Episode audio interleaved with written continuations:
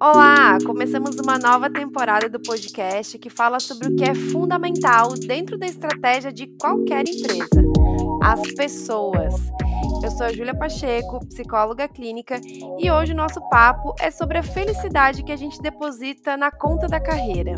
Olá, eu sou a Vivi Goulart, estrategista de cultura organizacional e carreira, e a questão que a gente vai responder hoje aqui é o que, que vem antes: o sucesso na carreira para ser feliz ou a minha felicidade me ajuda a promover o sucesso na minha carreira? Pode parecer confuso agora, mas segue o fio que a gente vai explicar.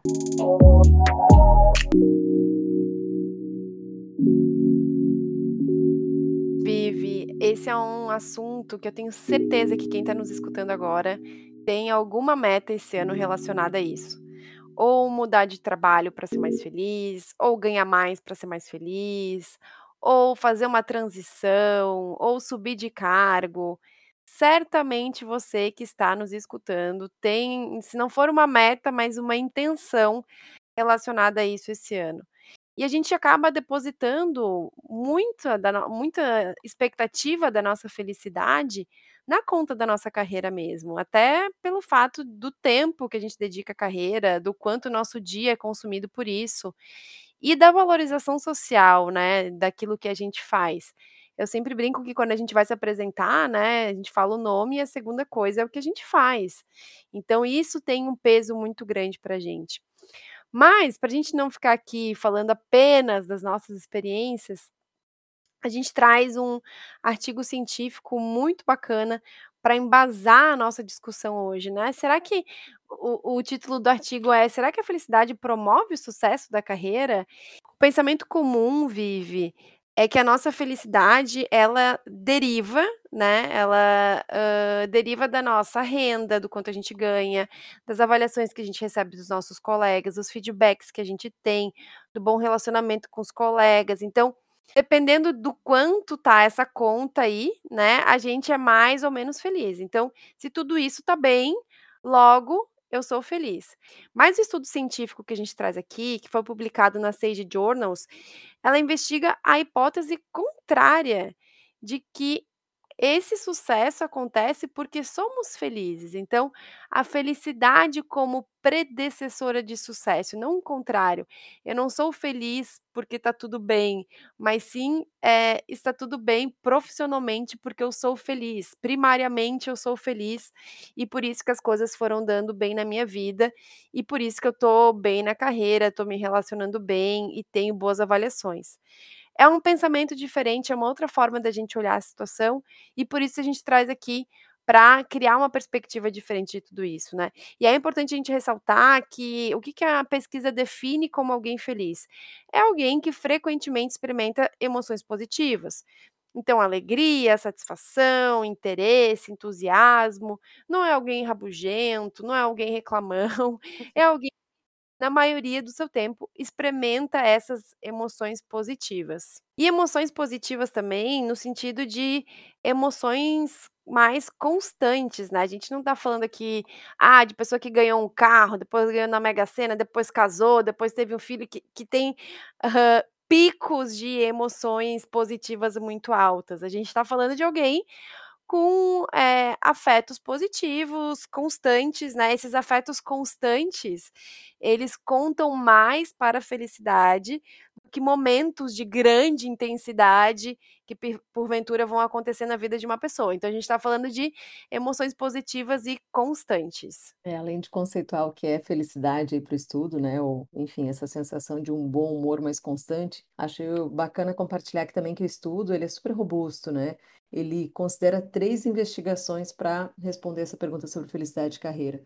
Uma é a transversal, a longitudinal experimental, né. A transversal ali, enfim, ela vai buscar evidências que correlacionam. A longitudinal, né, a relação do tempo causal ali, né, o que que vem antes. E a experimental, que são os experimentos que conseguem comprovar de forma mais eficaz, eles induzem a emoção positiva ou negativa em laboratório e depois por meio de testes, né, e experimentos, as pessoas desenvolvem suas atividades laborais e ele consegue ver a causa, né, entre pessoas que foram induzidas com emoções positivas e negativas. E aí essas 3 investigações conjuntas, né, conseguem responder essa pergunta sobre felicidade e trabalho, E, e sim, né, em geral, as pessoas, né, mais, as pessoas felizes desfrutam aí de maior sucesso no seu local de trabalho e acabam se envolvendo em comportamentos que são paralelos ao sucesso do que as pessoas que, as famosas rabugentas, né, ou que a maior parte do tempo tendem a estar mais mal-humoradas e não tão satisfeitas consigo, enfim, com o seu ambiente. E aí eu fico me perguntando, né, Ju, que porque quando a gente começa a ler o artigo a falar aqui, parece tão óbvio, né? que as pessoas que estão com um grau de felicidade, ou se você está mais satisfeito, você se arrisca mais, você talvez até criatividade aflora, e são comportamentos que predecessores aí de uma carreira próspera. Mas como, como é comum no dia a dia a gente tirar isso, né, do, do campo de decisão e nas micro decisões que a gente toma no dia a dia, é comum, e aí eu acho que aqui é a provocação que a gente quer fazer, né? quando a gente adia um compromisso social, ou férias, ou no final, eh, né, estar com, com a família, ou com os amigos, ou com o filho, ou, ou, em nome do trabalho não vai dar tempo, a vida está corrida, ou final de semana está lá né, com os filhos, em um programa mais social, e está sempre de olho no celular e respondendo questões do trabalho, enfim. E são questões que, obviamente, não vão contribuir para o seu bom humor, né? Do contrário, então, ter é, até atividade física, hein?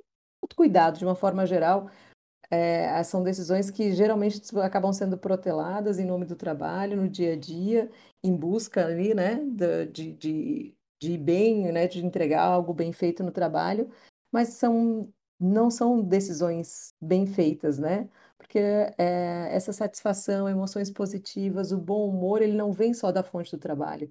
Equilíbrio é super importante.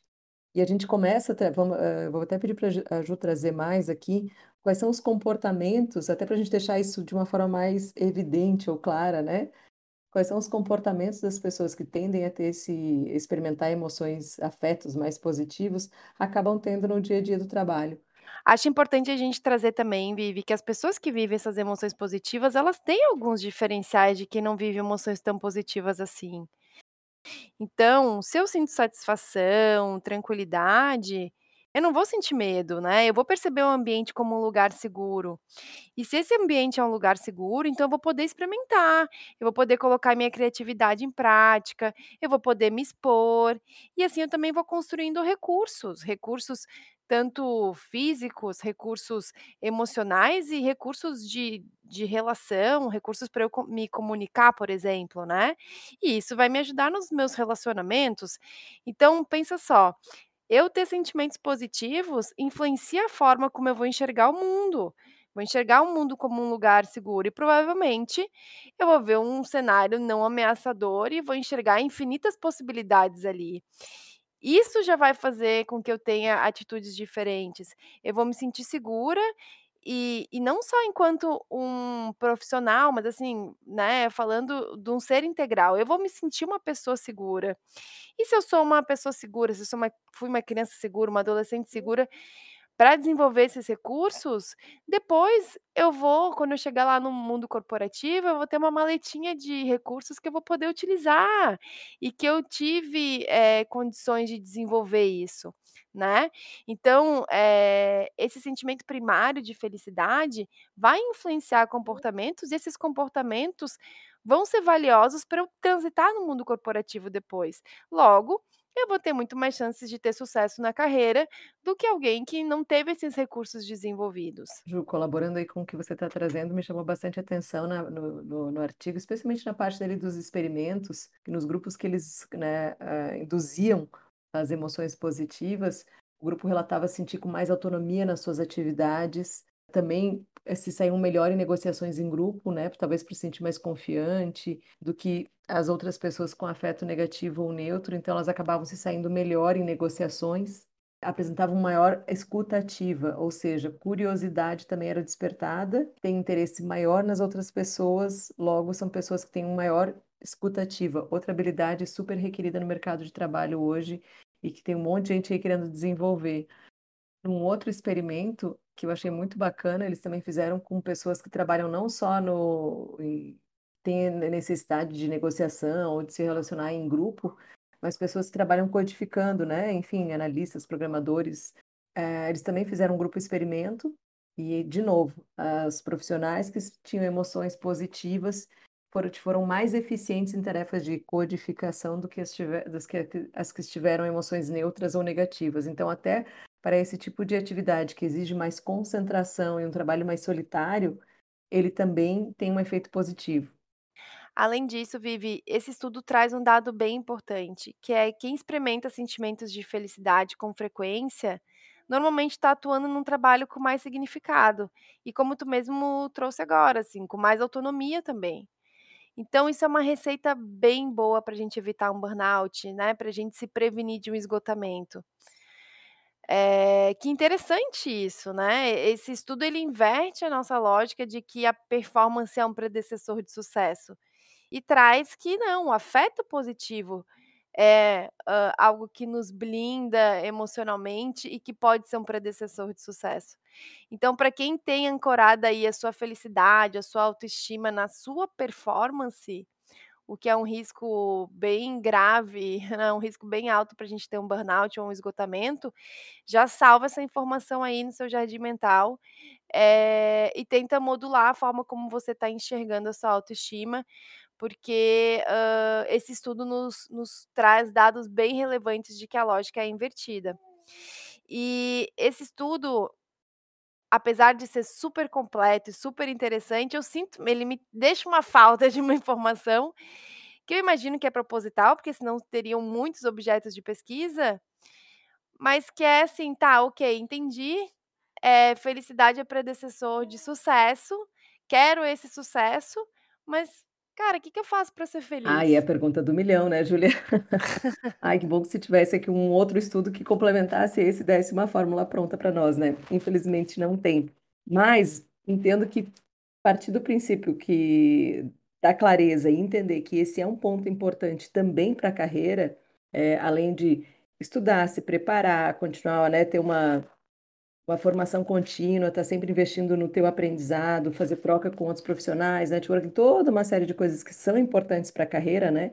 É, enfim, para o sucesso na sua carreira, É. entender que felicidade, o teu bem-estar, teu bom humor, bem nutrido, também são importantes. Eu acho que ajuda muito a se priorizar, né? A se colocar aí na tua agenda do dia a dia.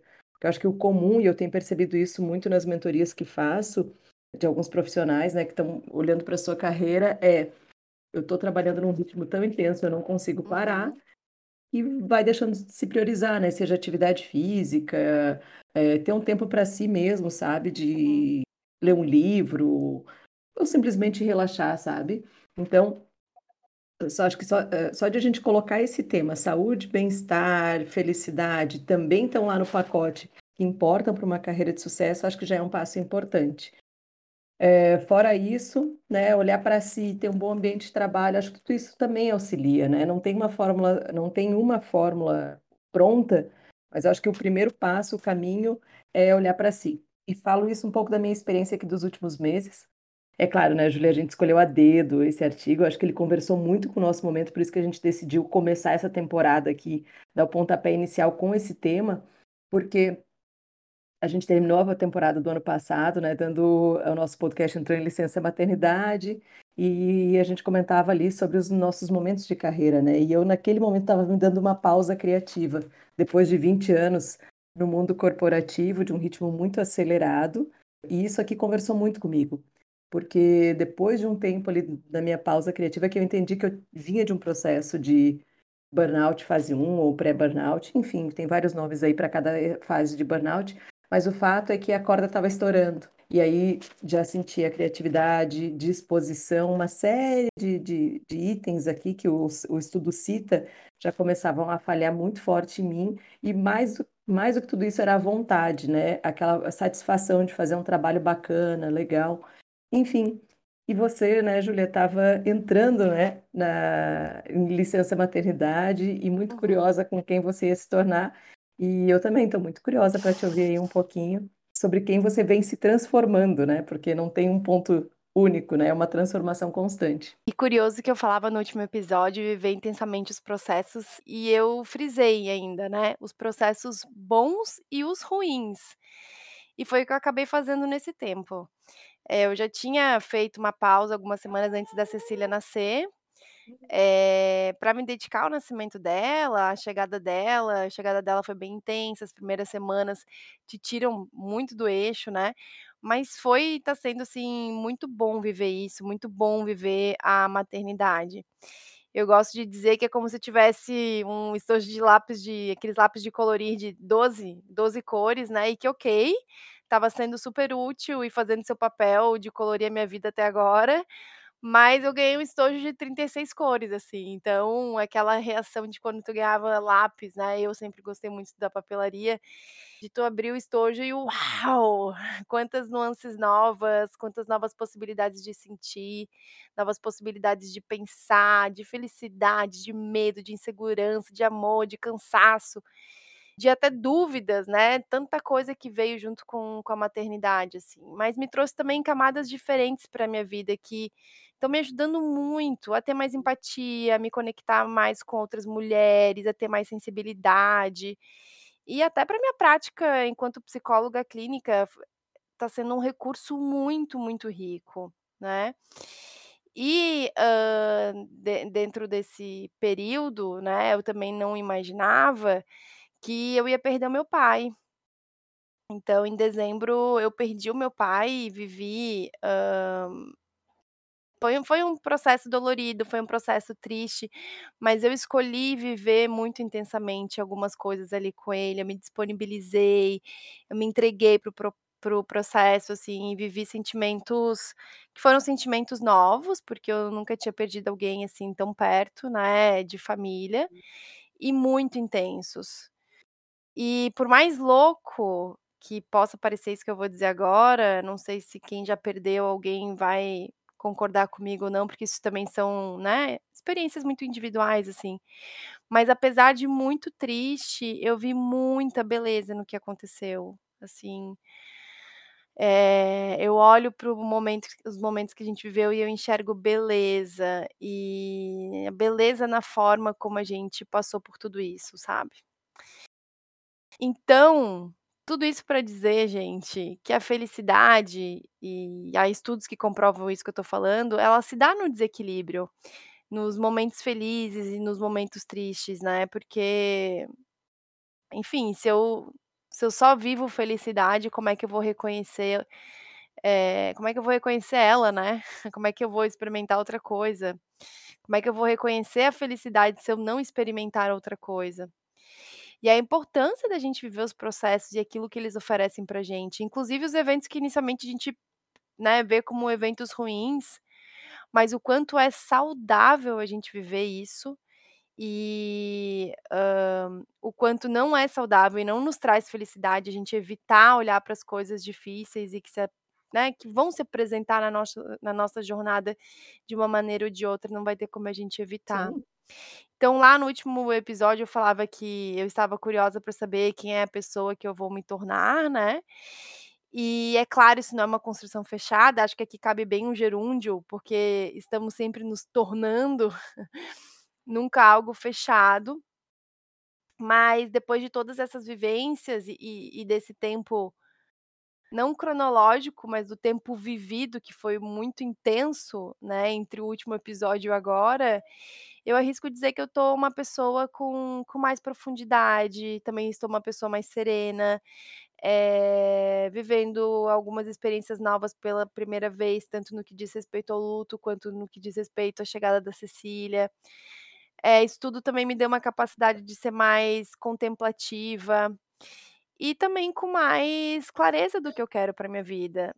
Eu acho que as pausas nos trazem essa oportunidade da gente contemplar, de, hã, reorganizar aquilo que é importante pra nossa vida, e de nos dar clareza, né, e essa clareza nos dá potência, porque quando a gente, de alguma forma, não tem clareza do que quer fazer ou fica diversificando a nossa energia entre várias outras coisas, a gente perde um pouco de potência.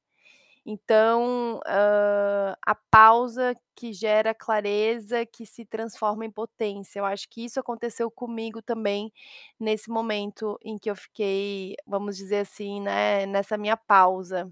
Mas lá naquele episódio, tu também estava passando por uma transição, e eu me lembro de falar, assim, que, eh, eu acho que são não tem como comparar carreira com maternidade, porém, hã, como eu já vivi esse papel, sei que ele é de uma intensidade muito profunda, porque ele é estrutural dentro da nossa vivência hoje, que é a carreira. E conta pra gente como é que tá isso. Que acontece quando a gente para, né, Júlia? Naquele episódio, acho que eu estava falando sobre isso, estava bem naquele momento ali. Eh, teve pouco teve pouca pausa, na verdade, né, o que eu chamei de pausa criativa, mas teve muita criatividade. E eu acho que conecta muito com esse nosso artigo aqui, porque não que naquele momento eu tivesse clareza, né, mas hoje eu consigo perceber que o grande motivador das insatisfações e que eu já vinha pensando na transição de carreira tem muito a ver com isso aqui, né. Ao longo da minha carreira inteira, de um modo geral, eu me senti sempre muito disposta, né, no no equilíbrio sempre esteve no polo positivo. E nos últimos tempos eu senti que isso já não acontecia mais, e eu sempre também tive uma vontade muito grande de empreender, né, não à toa eu sempre fui intraempreendedora dentro das organizações que passei, trabalhando com marketing, com inovação, com gestão de pessoas, enfim. E aí somado a tudo isso, eu usei aí esses últimos meses pra prototipar o futuro do meu trabalho, né. Eh, eu sentia que eu queria sair desse piloto automático, né, de: "Ah, carreira é isso", e enfim, 20 anos dentro do mundo corporativo, eu queria me testar diferente, né, não que posso voltar um dia, enfim, mas nesse momento eu queria testar coisas novas, né, fazer testar, experimentar, e me instiga muito pensar no futuro do trabalho, né, pra onde tá indo a sociedade. Eu que trabalhei muito forte à frente de de áreas de inovação, eu acho que isso é uma coisa muito instigante quando a gente pensa no próprio trabalho, e eu me dei conta que eu não vinha testando novos modelos, né, então essa pausa foi muito pra isso. E tem sido muito rico, porque hoje eu tenho mais clareza, depois desse momento, desse de desses 6 meses aí prototipando, que o que faz sentido pra mim, para o meu trabalho e pra qualidade do meu trabalho quando eu entrego, é ter é é conseguir equilibrar a vida pessoal, ter meus momentos de lazer, de leitura, de descanso, e aí fazer uma boa entrega, né, de uma forma que não precisa ser acelerada. Eu acho que eu tô conseguindo ver aqui de forma empírica o que o artigo trouxe, que na é é muito verdade que você tá equalizada, com bom humor, com satisfação, eh, escuta ativa, criatividade, concentração, tudo melhora em nível absurdo. Claro que eu tô fazendo tô falando aqui de 2 polos bem opostos, né, como eu citei, eu percebi depois que eu estava ali num processo de burnout. Mas além disso, acho que tem um marco muito importante que às vezes a gente não se dá conta, que as coisas vão mudando e a gente também muda, né. Eh, um marco super importante na vida de todo mundo, de qualquer pai e mãe, é a chegada de um filho, né. O meu já estava com 5 anos, e eu vinha encarando o meu estilo, minha forma de trabalhar da mesma forma mesmo da mesma forma que eu tinha antes de ser mãe. Especialmente no meu caso, né, que a maternidade pra mim ela se apresentou de forma, eh, uma maternidade atípica, né, meu filho tem desenvolvimento atípico.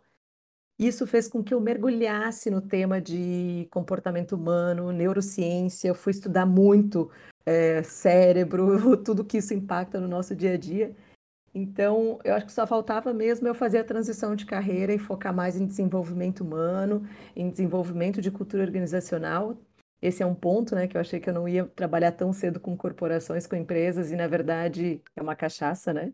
Então eu tô super focada no trabalho com alguns clientes meus, um trabalho de desenvolvimento de cultura organizacional, de gestão de inovação, de gestão de mudança, desenvolvimento de liderança, porque eu fico uma coisa que me intriga muito, né, a gente hoje tem estudo, tem tá aí a neurociência evoluindo muito, então a gente sabe como que nós, seres humanos, estamos cada vez mais aptos ou melhores para o nosso trabalho.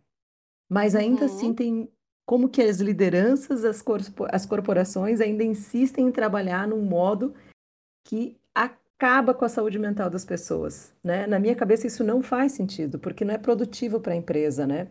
Esse artigo aqui tem até um capítulo dele que ele dedica esse estudo aqui que a gente trouxe, pra falar do ambiente saudável para o desenvolvimento do trabalho, né. Então é claro que a gente enquanto profissional tem que estar atento a isso, mas eu acho super estratégico, né, Uhum. e eh, que as empresas também estejam olhando pra isso como uma forma de alavancar, de chegar nos seus resultados, nos seus objetivos, estar olhando para o seu ambiente, se ele é um ambiente produtivo Hum. e próspero pra quem tá lá Sim. dentro, né, e não um ambiente hostil e tóxico. Uhum. Então esse samba doido aí, né, resumindo, resumo da ópera, eu recuperei aí esse brilho, essa vontade de fazer as entregas, e estou aqui, eh, super envolvida, ainda não lancei minha empresa, estou nesse processo agora de marca e tudo mais, mas em breve lanço a minha Eu empresa. acho o teu depoimento, hã, muito relevante, Vivi, porque ele traz uma coisa que a gente, eh, quando a gente engata, assim, numa carreira, né, a gente vai parando de se questionar se aquilo ali está fazendo sentido ou não. Eh, e a gente não percebe que a gente mudou, como tu mesmo falou, Sim. e o ambiente não, né, ou ou sei lá, ou o ambiente tu mudou de cargo, tu mudou de empresa, mas assim, aquilo ali não faz mais sentido para ti de acordo com quem tu se tornou. Então, a Júlia de 20 anos atrás queria se tornar talvez uma executiva de RH, a Júlia de 35 não queria mais. Uhum. E daí a gente começa a lutar com o próprio ambiente Uhum. para se automotivar dentro daquele ambiente. Então, eu me lembro que uma das minhas técnicas era assim: "Ah, eu tenho uma reunião muito chata, que eu sei que vai ser muito chata".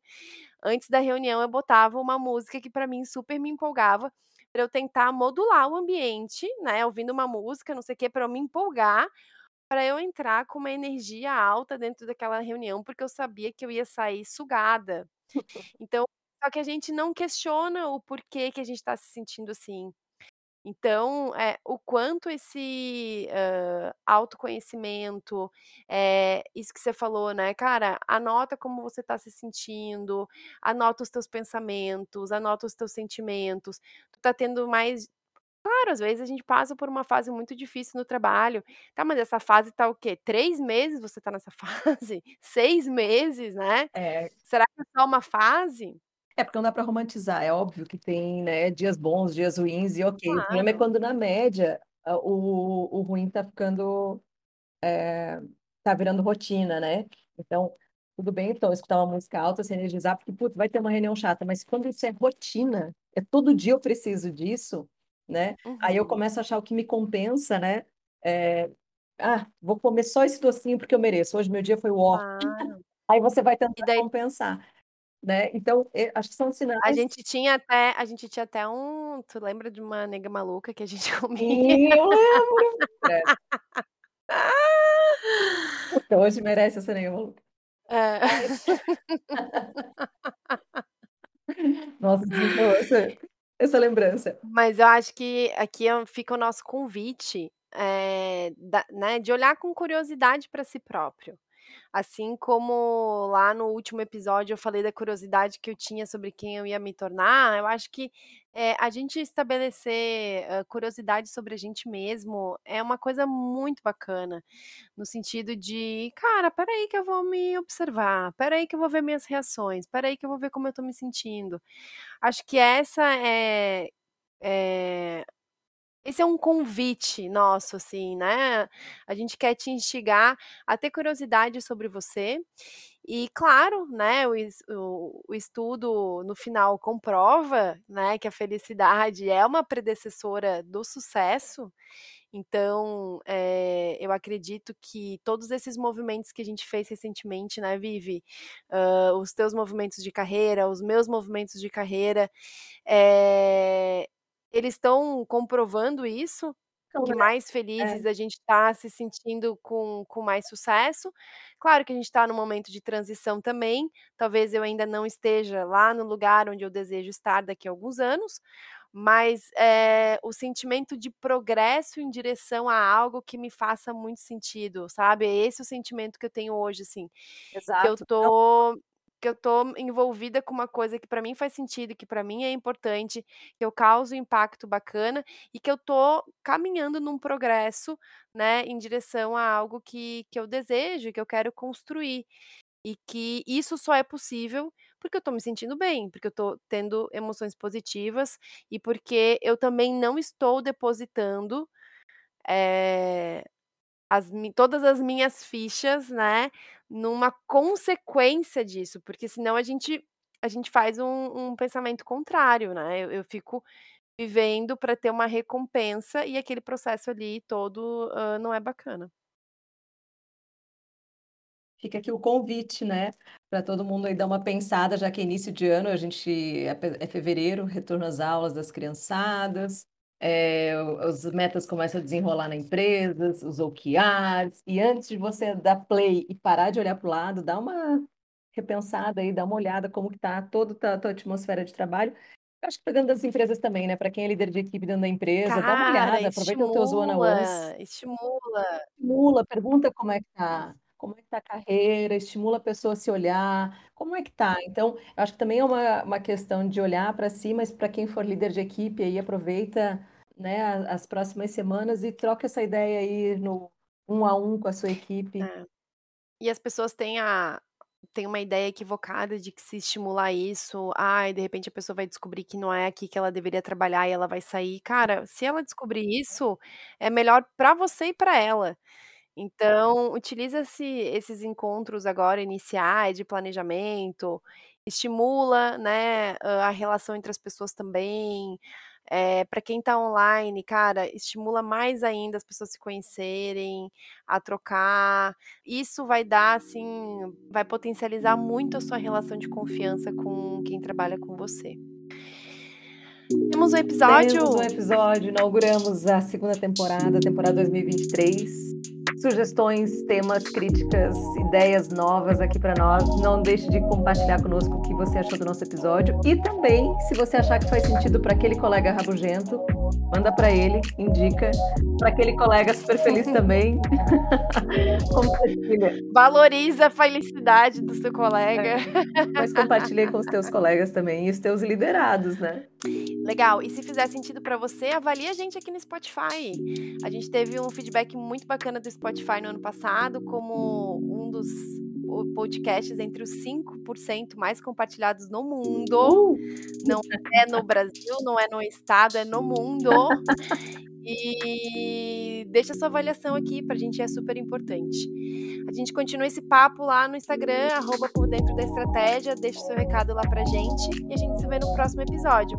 Um beijo, tchau, tchau. Beijo, tchau, tchau.